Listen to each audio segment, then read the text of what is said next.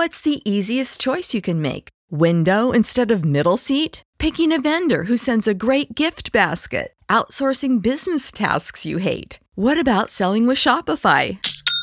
Whether you're selling a little or a lot, Shopify helps you do your thing, however you cha-ching. Shopify is the global commerce platform that helps you sell at every stage of your business. From the launch your online shop stage to the first real life store stage, all the way to the did we just hit a million orders stage. Shopify's there to help you grow. Whether you're selling scented soap or offering outdoor outfits, Shopify helps you sell. Wherever and whatever you're selling, Shopify's got you covered. Sign up for a $1 per month trial period at shopify.com slash try. Go to shopify.com slash try now to grow your business, no matter what stage you're in. Shopify.com slash try.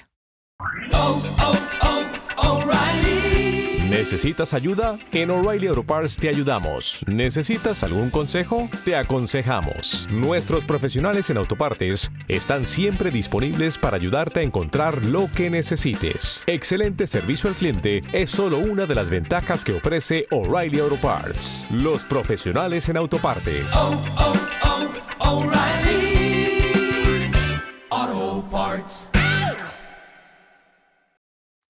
Cuatro temas en mi libreta de apuntes para hoy. El primero, el costo de las decisiones del presidente Gustavo Petro a través de su cuenta de Twitter para Colombia. Ya va en dos billones de pesos. Les voy a contar por qué. Y solo en tres casos específicos. Dos, desde China, el presidente Petro le metió reverso a una de esas decisiones tomadas a través del Twitter. Tres, salió encuesta de Iván Mergalo con datos muy interesantes para Bogotá y Cali principalmente. Es una encuesta grandísima con un margen de error muy bajito. Y cuatro, una denuncia que me hacen llegar por WhatsApp sobre una posibilidad de fraude electoral en Bogotá auspiciado por la registraduría. Tiene un componente jurídico complicado que estoy esperando. Le acabo de consultar a un par de abogados especializados en el tema electoral. Esperemos que me respondan. Y ahí lo vamos viendo. Empecemos por el tema número uno. El tema de las decisiones, las costosísimas decisiones del presidente en Twitter.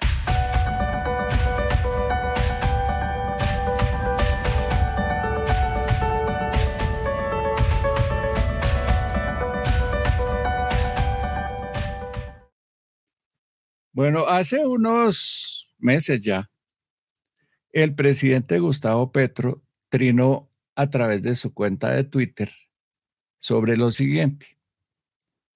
Dijo que ah, por ninguna razón se podrían adjudicar en Colombia, bajo su administración, en aras de la transparencia, licitaciones o contratos para los que solo hubiera un único oferente. Y eso lo tomaron como una orden. Yo no sé si los trinos puedan ser considerados una orden presidencial. El asunto es que dos organizaciones, tal vez tres, le hicieron caso.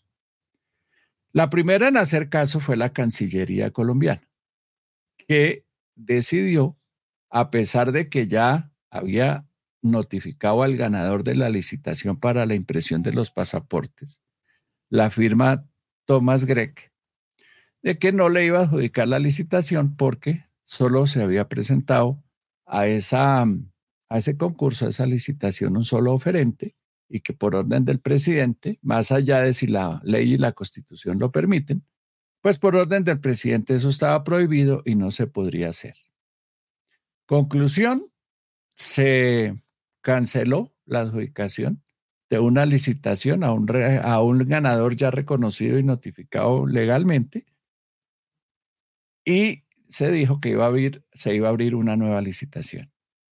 Como abrir una nueva licitación genera problemas de tiempo, requiere tiempo, gente especializada, recursos y tal, se dieron cuenta que el plazo no daba para solucionar el inconveniente y entonces terminaron prorrogándole por un año a la misma firma, Thomas Gregg, la impresión de los pasaportes en espera de que la Cancillería diseñe una nueva licitación con unas nuevas condiciones que en teoría permitan la participación de más oferentes.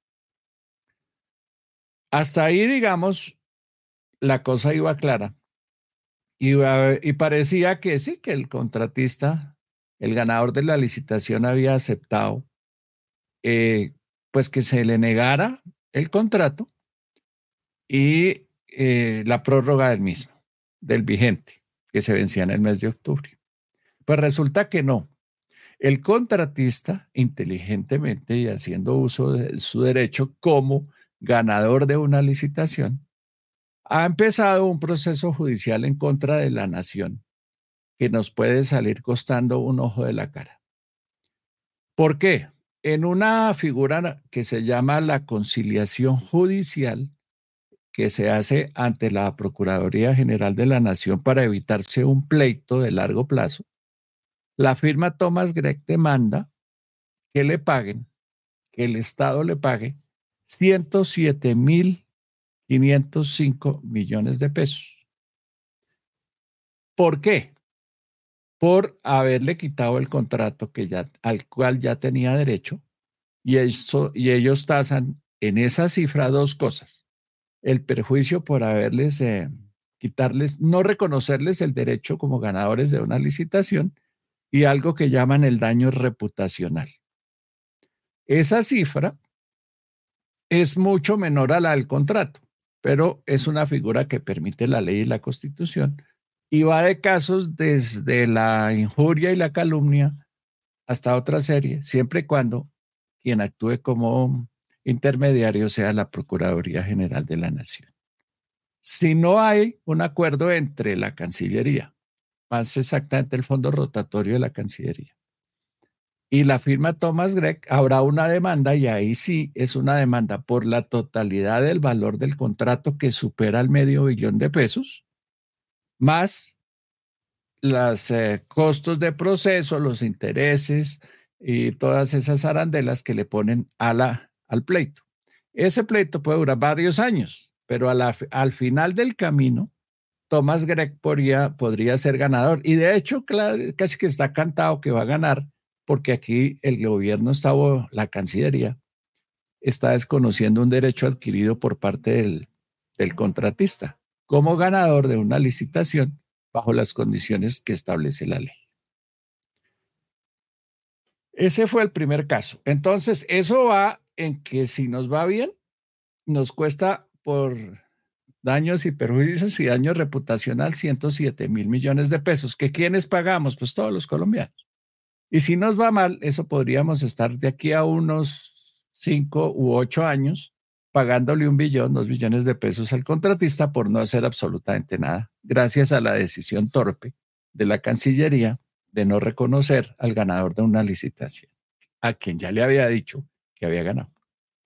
El, el segundo caso es mucho más grave, es del SENA.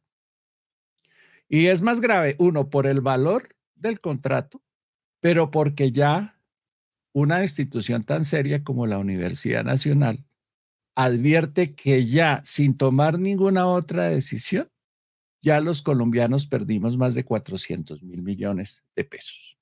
Les cuento cómo es el rollo. El rollo es largo y voy a resumírselo de manera sencilla, sin tanta cifra y sin tanto término jurídico. En febrero de este año, el SENA contrató a la Universidad Nacional, a su Facultad de Ingeniería, para que diseñara el pliego de condiciones eh, para una licitación para elegir al operador de todo el ecosistema de comunicaciones del SENA. Es decir, desde el correo electrónico y los teléfonos hasta los satélites y la comunicación que requiere una entidad que tiene presencia en 32 departamentos, dos distritos, las islas de San Andrés, que le presta servicios a 8 millones de estudiantes y a medio millón de personas entre contratistas, empleados, beneficiarios y demás, profesores y demás. Esa licitación cuesta un billón casi un millón doscientos mil millones de pesos, es por cinco años. La Universidad Nacional, su Facultad de Ingeniería, hizo un pliego como corresponde, serio, exigente, teniendo en cuenta la magnitud del contrato, la duración del contrato y la, las condiciones de garantía de prestación del servicio que requiere un reto de semejantes proporciones. Abrieron la licitación con las condiciones que dijo la Universidad Nacional. Viene em, el proceso tradicional, consultas, tal, tal, tal. Al final del camino, después de varios operadores que presentan, solo queda una. Un consorcio, una oferta, que es la que presentan. Indra, una empresa española, y Telefónica, otra empresa española que es el actual operador, entre otras cosas, del contrato de telecomunicaciones del CENE. Viene la orden del señor presidente. Estaban a punto de adjudicar la licitación y un funcionario de tercera categoría en el SENA lo ponen a decir que no, que el asunto quedó mal hecho y que ya no se va a adjudicar esa licitación, a pesar de que ya se había surtido nueve meses después todo el proceso de manera absolutamente transparente y legal. Pero venía la orden del presidente y nadie quiere desobedecer al presidente, entonces deciden que no adjudican la licitación. ¿Y qué pasa ahí? ¿Qué alega el SENA para negar la adjudicación? Dice que al, al asesor, al consultor que contrató para redactar el pliego, se le fue la mano en exigencias que fue demasiado exigente y que puso tantas condiciones, requisitos y arandelas que nadie más podía eh, hacerse adjudicatario de esa licitación. Entre eso es un detallito, que el contratista tenía que ser capaz de garantizar que era, podía prestar el servicio y que si era alguien distinto al operador actual, era capaz de poner a andar el juguete en cuatro meses. Entonces le echa la culpa a la Universidad Nacional a la que le había recibido todos los documentos en, forma y a la que le había hecho caso tanto que abrió la licitación, los pliegos y demás. Dice, no, la Universidad Nacional se equivocó. Y no solo dice eso, sino que no le paga el contrato. Eso cuesta como 700 millones de pesos, una cosa así. Pues se metió con el que no era.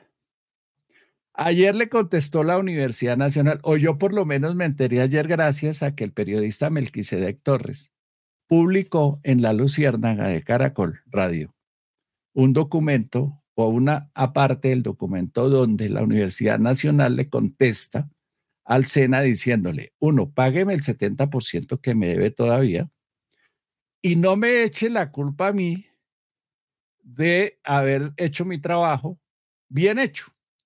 Porque, y aquí viene lo grave del asunto, señores del SENA, tal y como yo diseñé el pliego, yo Universidad Nacional, le ahorraba al SENA 400 mil millones de pesos en la ejecución de un contrato de 35 meses.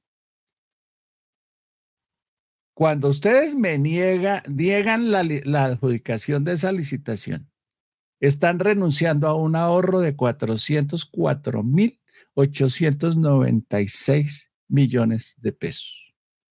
Un ahorro mensual de 4.173 millones de pesos. Y le ponen las cifras exactas. ¿Por qué? ¿Por qué el ahorro? Porque tal y como había diseñado la Universidad Nacional, la Facultad de Ingeniería, la licitación hacía que los costos mensuales de operación de la red de comunicaciones del SENA bajara en esa proporción. Eh, al SENA no le importó eso, eh, creo que a nadie, o no cayeron en cuenta del detalle, y entonces decidieron cancelar la licitación. Así como pasó con el caso de los pasaportes, se dieron cuenta, pucha, nos gastamos nueve meses en esta vaina, toca abrir otra licitación. Entonces, ¿qué hacemos? Declaremos una emergencia, como hicieron con los pasaportes, y prorroguémosle el contrato al operador actual. Y le prorrogaron el contrato, que según las cuentas de la Universidad Nacional, pues le va a pedir en el tiempo que duren diseñando la nueva licitación un ahorro mensual de 4 mil millones de pesos al SENA. ¿Qué es lo que se hubiera ahorrado si el ganador es ganador y empieza a operar bajo las nuevas condiciones del contrato que, entre otras cosas, el contratista ya había aceptado? El contratista ya había dicho, hagamos las correcciones que propone la Universidad Nacional, nos parece muy bien y para adelante a trabajar que esto tiene que estar funcionando. Pues la orden presidencial nos va a costar, en el caso del SENA, ya nos costó, ese sí ya nos costó 400, a ver la cifra que aquí la tengo, 404 mil 896 millones 133 73.536 pesos en pérdidas por cuenta del trino del señor presidente. Tercer caso, el SOAT.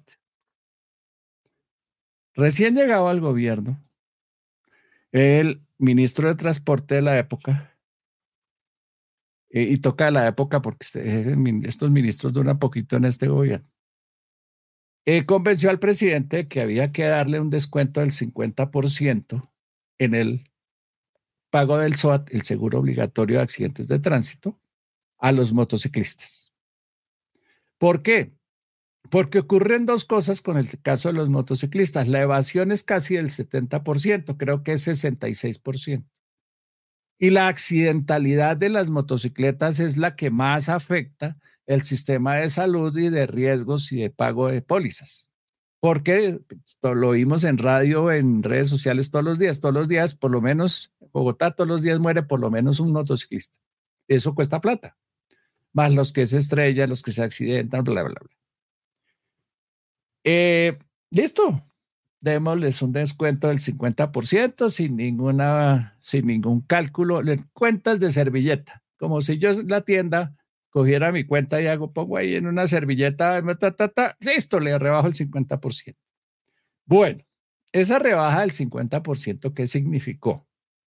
Que el sistema de salud dejó de recibir 500 mil millones de pesos, medio billón de pesos. ¿Y qué pasó? Que los motociclistas siguen evadiendo el pago del SOAT. O sea, además de que no bajó la evasión, no pagaron, los que sí pagan, pagaron la mitad por el seguro. ¿Se redujo la accidentalidad? No, tampoco. La accidentalidad sigue en el 66% y la cifra es de hace dos días que estuve reunido con algunos expertos en seguros. La accidentalidad sigue tal cual y tendiendo a mejorar, es decir, a que se haya más accidentes, porque cada día hay más motos en las calles, cada día hay más velocidad, bla, bla, bla. Entonces, hagamos unas cuenticas de tienda mano alzada. Los 107 mil millones de eh, Thomas Grec. Los 400 mil millones del SENA que ya se perdieron. Y los 500 mil millones del SOAR que ya se perdieron. Mal contados, vamos en un millón doscientos mil millones de pesos. Pura cuenta tienda, como las que hace el gobierno. Y a eso le faltan dos arandelas y es de donde van a salir los 500 mil millones de pesos que no ha recibido el servicio de salud para pagar las cuentas que siguen siendo las mismas o más caras que antes de la rebaja del SOAT. ¿Y qué va a pasar si Thomas Gregg gana la demanda y el contratista del SENA decide hacer lo mismo que Thomas Gregg, seguir el ejemplo? Porque en esos dos casos, por la terquedad del presidente y por un trino con la cabeza caliente, se da un hecho terrible. Es, se pierde el tiempo y los recursos invertidos en las licitaciones.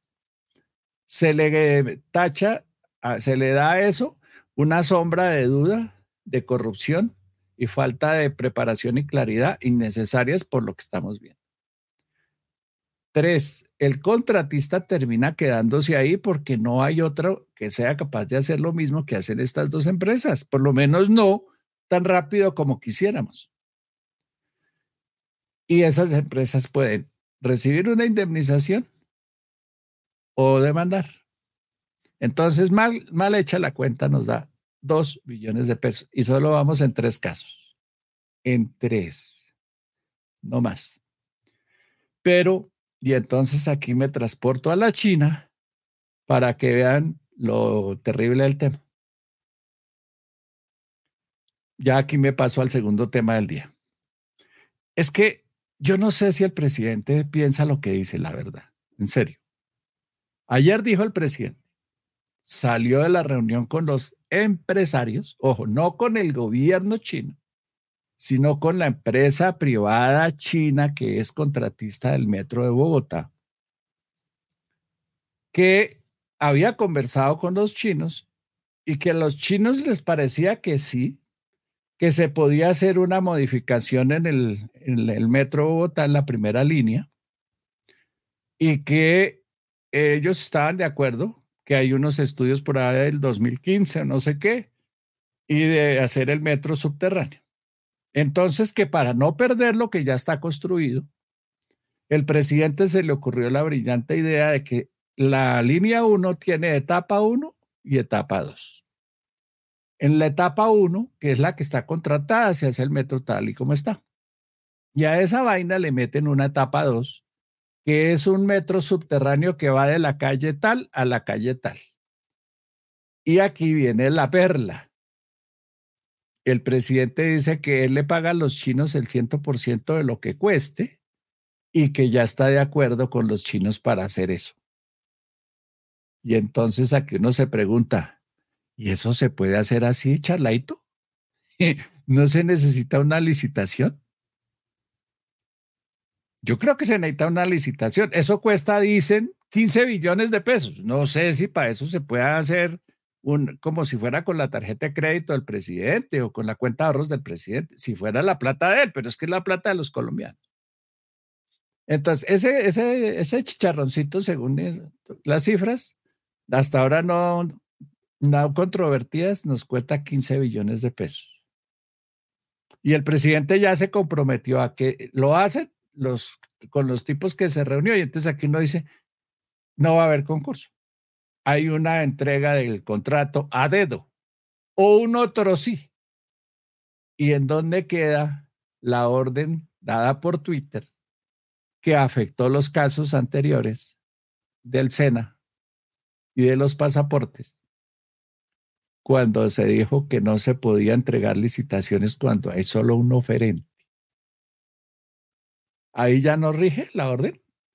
Como es él el que la toma y como él es el presidente y él puede hacerlo todo y no le importa la constitución y la ley, entonces ahí ya olvídense.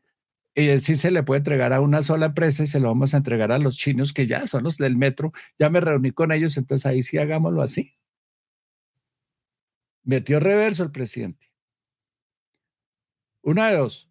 O metió reverso o va a aplicar una política distinta según el marrano, según conveniencia, según sus propios intereses. Es como yo lo veo.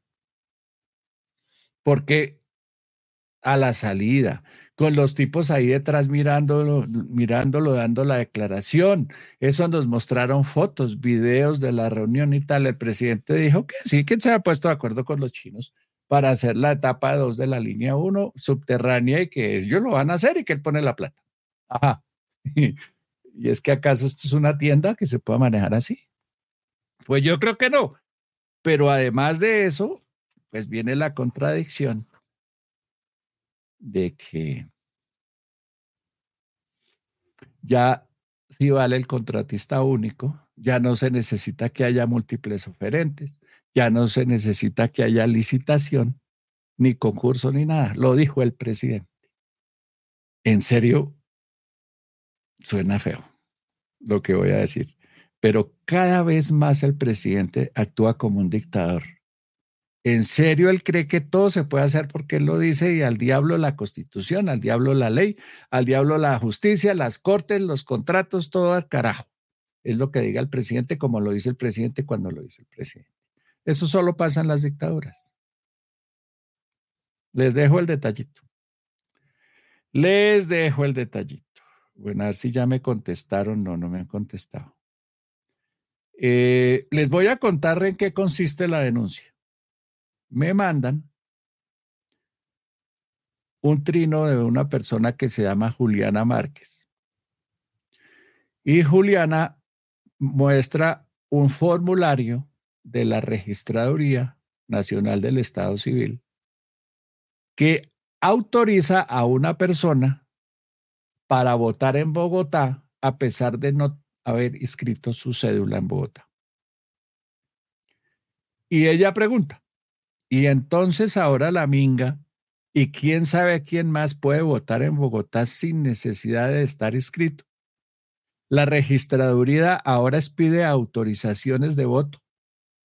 El robo de las elecciones va a ser de frente y sin el más mínimo pudor, pregunta.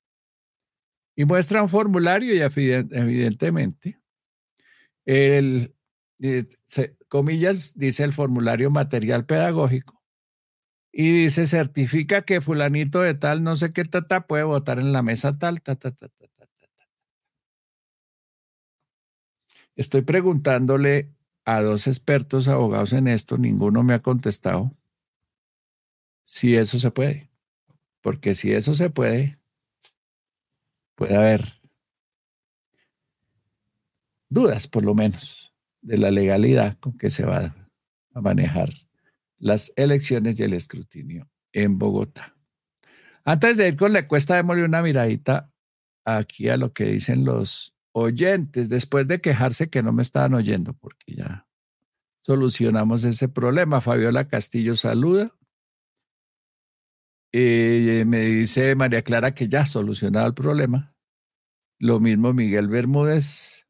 Ya, todo es reporte. A ver, aquí empiezan a hablar del tema. Ricardo, en la administración pública, el hacer es un deber que se concreta y ejecuta a través de instrumentos públicos como leyes, decretos, circulares, ordenanzas, etc. Entonces, la contratación se rige por la ley 80 y sus desarrollos, de lo contrario, Petro estaría legislando por Twitter.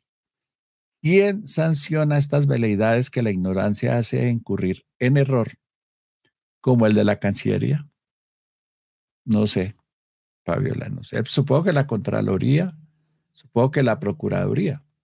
El problema es cuando la Procuraduría y la Contraloría sean de personas afines al gobierno, lo va a pasar. Como acaba de pasar en Venezuela, con las elecciones de la oposición que ya la Fiscalía las tachó de ser una, un delito. ¿Por qué? Porque la Fiscalía ya pues es del gobierno. Ariel Gómez dice, obvio, ya sabemos que lo único que hace bien este gobierno es crear caos y empobrecer al país, es decir, a todos los colombianos. ¿Cuándo van a citar al señor tuitero a moción de censura por los daños causados a la nación en el legislativo? Eso no va a pasar, querido Ariel. Rafael Cárdenas, saludos apuntadores. Andrés Muñoz saluda. Eh, dice, viva Petro. Ariel Gómez, esto sucede cuando las decisiones se toman solo para complacer los caprichos del jefe. Sí, además aquí yo no sé si esos funcionarios lo han pensado, tanto el del SENA como el de pasaportes. Eso no lo hacen los ministros ni los directores, eso buscan un pobre funcionario por allá de rango medio para que haga la embarrada. Esos funcionarios serán conscientes de que eso puede revertir contra ellos, que los pueden echar por causar la pérdida y que además el Estado puede repetir contra ellos. Por supuesto, no creo que el señor del fondo rotatorio del Ministerio de Relaciones Exteriores pueda pagar medio billón de pesos de su sueldo, ni de su patrimonio, pero lo van a joder, lo pueden inhabilitar, lo pueden echar, o sea, un mono piensan en que no hay que hacerle caso al príncipe siempre, hay que mirar qué dice la Constitución y la ley. Lo mismo al pobre jefe de sistemas del SENA, que fue el que le lo embarcaron en, y él fue el que firmó diciendo que no iba a adjudicar la licitación. Porque en eso son cuidadosos los jefes. Ellos no firman porque saben lo que les va a pierna arriba. Dice Fabiola Castillo, en caso que se presente un único oferente, la entidad estatal debe revisar que cumpla con la ficha técnica y que esté habilitado. No dará lugar a la subasta inversa y en cambio más adelante seguirá. Eh, todo improvisado, decisiones apresuradas, dice Andrea Cuellar. Eh, Rafael Cárdenas, solo una precisión. Tomás Greg está pidiendo 107 mil millones de indemnización más 10 millones por daños y perjuicios, es decir, 117 mil millones y monedas. Ok. Cocina, eh, María Clara dice, pero ¿y el alcalde qué es? ¿Quién fue firma el contrato? Eso no es, eso no es, es Bogotá. Esa es la pelea con Claudia López. Que Claudia López le dice todos los días en todos los medios, ya, ya, ya está desesperada, hasta en Radio esta mañana le dijo, el contrato lo firman los alcaldes, no los presidentes. Pero le echó el vainazo, le dijo, y es que eso usted se lo va a dedicar así a dedito a ellos. Eh, lo dijo en una emisora y en la emisora no entendieron lo que estaba diciendo. Eh, no voy a decir la emisora, ¿para qué pelear por eso? Tenemos alcaldes, pero después. Bueno, al menos el caso de Indra aún no lo habían adjudicado. Quizá ese pleito sea menos difícil de pelear. El problema es que el Estado pierde todos los pleitos, dice Rafael Cárdenas. Si no lo habían adjudicado, pero el documento de la Universidad Nacional ahora los mete en problemas. Porque lo que está diciendo la Universidad Nacional es, el pliego fue aceptado por el SENA, tanto que así lo formuló. Es decir, se ha respetado la ley y no solo se ha respetado la ley, Rafael, sino que además representaba un ahorro que por supuesto ya no va a haber de 400 mil millones de pesos, más las arandelas. Eh, y hasta ahí los comentarios. Bueno, encuesta. Esta encuesta acaba de salir, la estaba no la he mirado en detalle, la vamos a mirar aquí ustedes y yo juntos. Eh, vamos a mirar Bogotá y Cali, yo creo, por, y las otras las pasamos de derecho porque eh, es más de lo mismo, esos candidatos ya están elegidos, que son Medellín, Barranquilla y Bucaramanga. Donde hay alguna posibilidad que esas cosas cambien es en Bogotá y Cali. Esta es la ficha técnica. Importantísimo contarle a la, a la audiencia que esto es nuevo.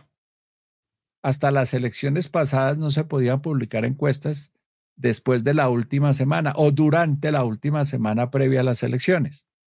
Esta vez sí se pudo y creo que vienen más, supongo yo, que eso no se queda en sino que vendrá una o dos más, lo cual hace que las encuestas sean más creíbles están más cercanas a cuando la gente ya toma la decisión y corrige ese, ese problema que tenían los encuestadores de que los medían el resultado de las elecciones versus la encuesta, pero la encuesta la habían hecho ocho días antes. Y la verdad verdadera, quienes hemos hecho campañas políticas sabemos que las decisiones las toma la gente en la última semana, sino el mismo domingo por la mañana.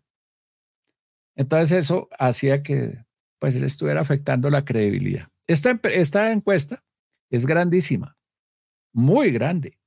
Hicieron 6.000 encuestas con tarjetón en mano eh, y en ciudades como Bogotá hicieron eh, encuestas grandes, 1.200 personas. Eso para este tipo de encuestas es un mundo de gente.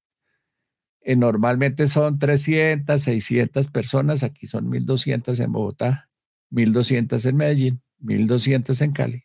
1.200 en Barranquilla y 1.200 en Bucaramanga. ¿Quién pagó esta encuesta? Caracol Televisión, Blue Radio, el periódico El Espectador.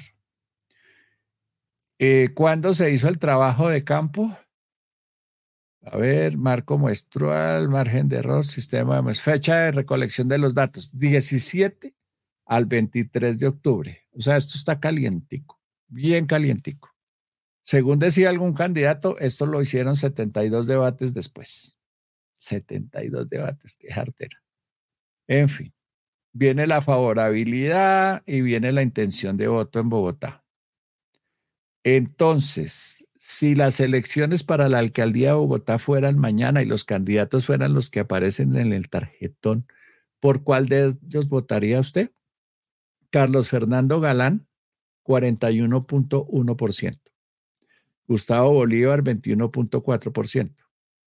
Juan Daniel Oviedo, 18.9%.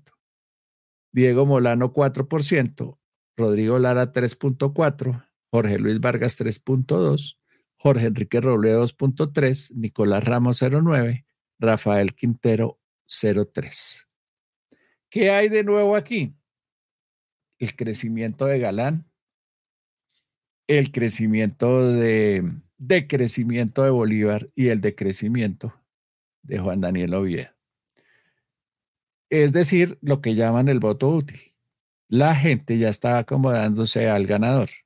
Eso pasa en todas las elecciones. ¿Qué otra novedad hay? Que si esta, encuesta se cumple y así vota la gente el próximo domingo, habrá ganador en primera vuelta. Ganará Carlos Fernando Galán si logra sacar ese porcentaje de votos o 40% de los votos. La encuesta tiene un margen de error de el 3.6%. Los indecisos son el 5%. Ahí puede haber un cambio. Pero mm, si se cumple, entonces ya el primer requisito que es tener 40% se cumple. El segundo requisito para ganar en primera vuelta es que haya una diferencia de por lo menos 10 puntos con el segundo. El segundo es Bolívar, se cumple. 21.4%. O sea que habría, en teoría, ganador en la primera vuelta. Supongamos que no hay ganador en la primera vuelta, que la encuesta no se cumple. Entonces viene una competencia muy interesante entre Gustavo Bolívar y Juan Daniel Oviedo que están empatados. Como el margen de error es de 3 puntos o algo, cuando uno tiene 21 y el otro de 18, quiere decir que están empatados. Y entonces se puede cumplir el hecho de que a la segunda vuelta pasen Galán y Oviedo y no Galán y Bolívar como parecía que iba a ser inevitable. Esa es como la gran novedad de la encuesta. ¿Qué pasa en los escenarios de segunda vuelta si se cumple si no se cumple la primera, el primer resultado. Que cuando se enfrenten Bolívar y Galán, gana Galán por 68.3% versus 28.3%. Que si se enfrentan Galán y Oviedo, gana Galán 63.6 versus 33.1. ¿Qué más mostraba la encuesta? Pues que Galán y, perdón, que Oviedo y Bolívar han ido perdiendo puntos por el voto útil. La gente se pasa al caballo ganador. Eso pasa en todas las encuestas, en todas partes del mundo, en todas las elecciones. Escenario muy improbable según la misma encuesta, pero ahí está considerado una segunda vuelta entre Oviedo y Bolívar. Gana Oviedo 60.1 versus Bolívar 36.0. Eh, preguntas por resolver problemas por resolver en Bogotá, movilidad, transporte público, estoy en mantenimiento de las vías, desempleo, salud, bla, bla, bla.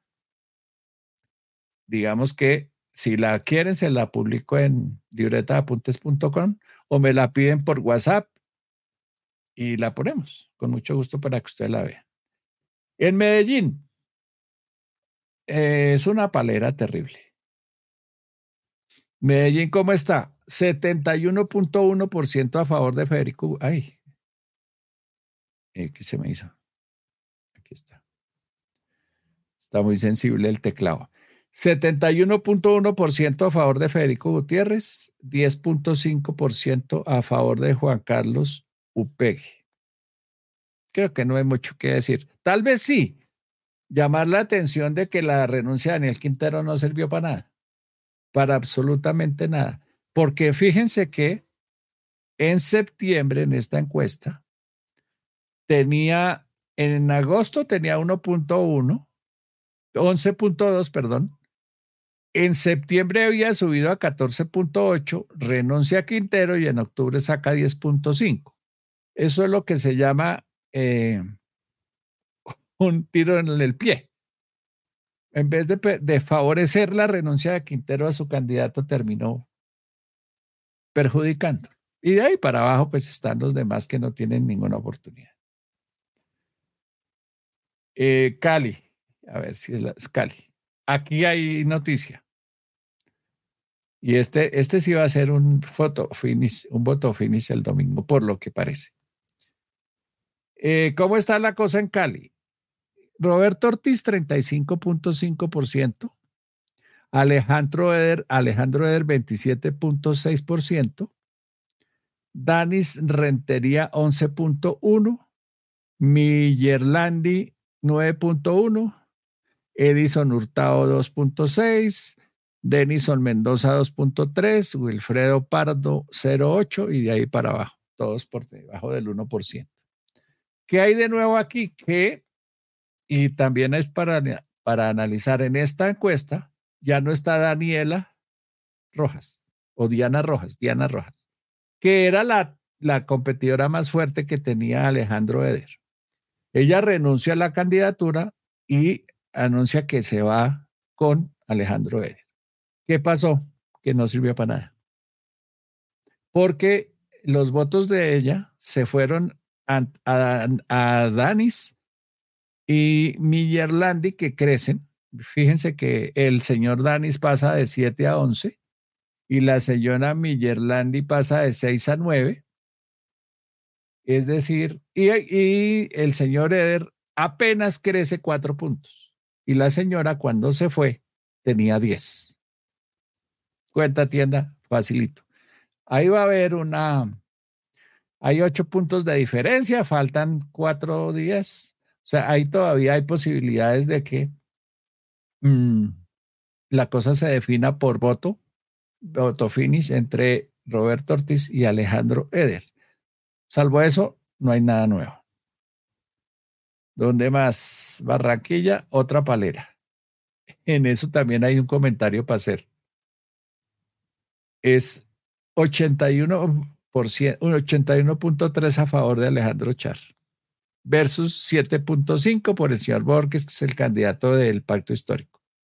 La palera es la palera. Y aquí hay que decir es que no valió que echaran al hermano de Alejandro a la cárcel, todo lo que dicen todos los días en contra de los charla, pelea con los bancos, él no, nada, no sirvió para absolutamente nada. Mm, y en Bucaramanga pasa algo parecido. Eh, la diferencia es muy grande también. No tan grande, pero es grande. Es 35.8% por el señor Beltrán, 13.5% por el señor Oviedo y Horacio José 11.6%. Esos son los resultados, creo yo, más interesantes. A ver que si pusieron departamentos, no, no pusieron departamentos. Así que eso era lo que tenía para contarles. Los resultados de la última encuesta, ya veremos cómo vota la gente. Eh, ¿Van a votar contra Petro? Yo creo que sí, en ciudades como Bogotá. En Medellín no contra Petro, sino contra Quintero. y en Cali la cosa está ahí un poquito más equilibrada. Eh, Barranquilla no vota contra nadie, sino a favor de Char. A ellos les parece que todo lo que ha sido la, el dominio de los Char ha sido bueno para la ciudad. Entonces, nada que hacer. Y en Bucaramanga, el candidato independiente que tiene alguna tendencia a la derecha, pues ese pareciera ser el ganador. ¿Y ¿Qué más por aquí tengo? A ver, ¿dónde había en comentarios? Y aquí va en Gloria RP dice, a los comunistas no les importa si firman o no, porque la justicia después se la toman y no les pasa nada. Historia venezolana. A los comunistas, eso ya lo, es lo mismo dos veces. Juan José Monera, Bogotá, si no lo analizan a fondo, viene de Lanza en Ristre desde la alcaldía de Garzón. Eh, es una manera de verlo. Juan José dice eso fue una encuesta, una encuesta presencial, tengo entendido, diferente a la encuesta telefónica, si eso es. Es el encuestador en la casa con un tarjetón. Ahí el problema es la hora, pero no es problema, es como vota la gente. Y cuando uno habla con los taxistas, con las señoras de la recepción, con los vigilantes, se da cuenta que sí, ellos están pensando lo mismo. Entonces, no es tan complicado llegar a entender que la encuesta puede tener sentido. No sé si en esas proporciones, pero tiene sentido. Le, Adriana Mosquera, se, le sale caro a los intereses de la oposición, porque de cuando acá ellos se preocupan por los colombianos. Dice Adriana Mosquera en el tema de los contratos de, supongo que las decisiones del presidente. Luis Felipe Cortés, el señor Velázquez hizo una rectificación y sacó un nuevo decreto. Esto no es Venezuela ni Nicaragua. ¿A qué se referirá? No sé quién es el señor Velázquez y no sé a qué decreto se refiera.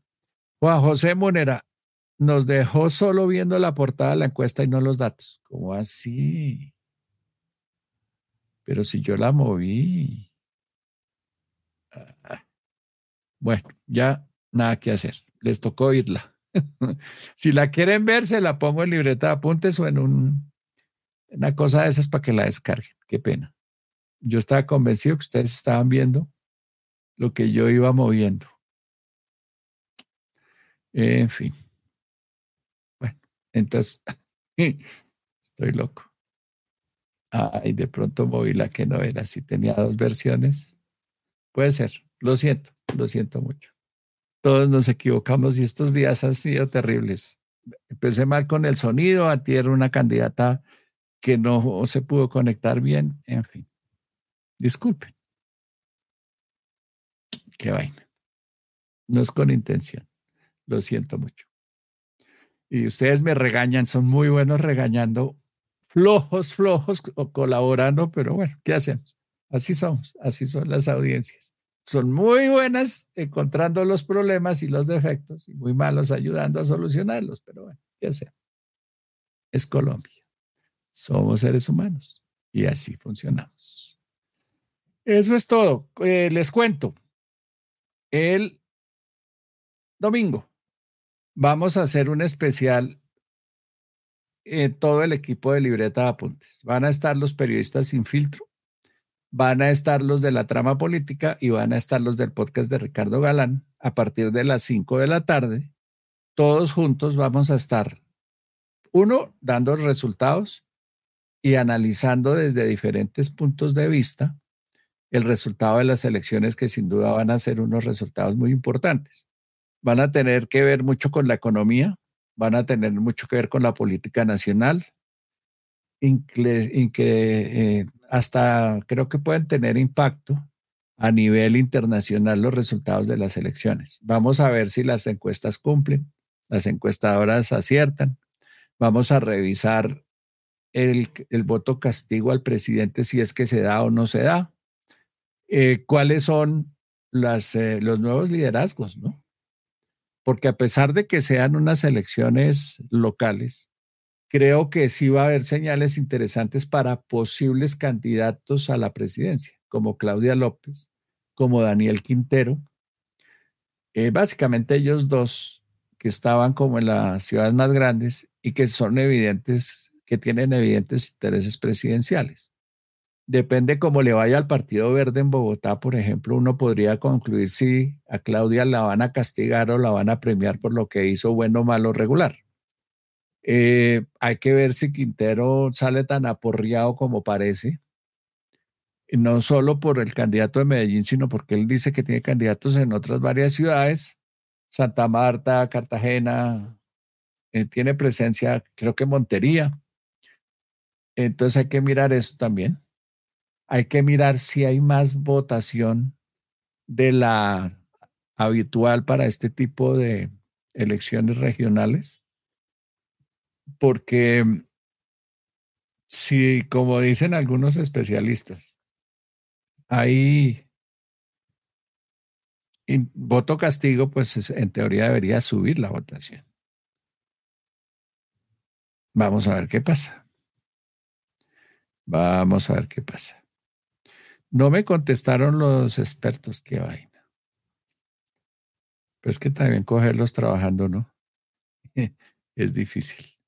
No me contestaron. Hay que estar atentos a eso.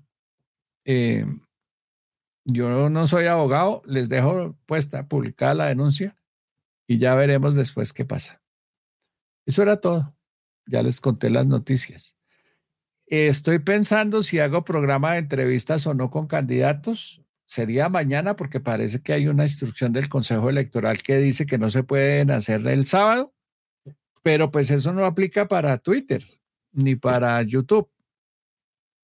Hay que ver, ya veremos cómo se mueven las cosas. Por ahora, no les quito más tiempo. Por favor, compartan este episodio, califíquenlo, cuenten que existimos, suscríbanse, por supuesto.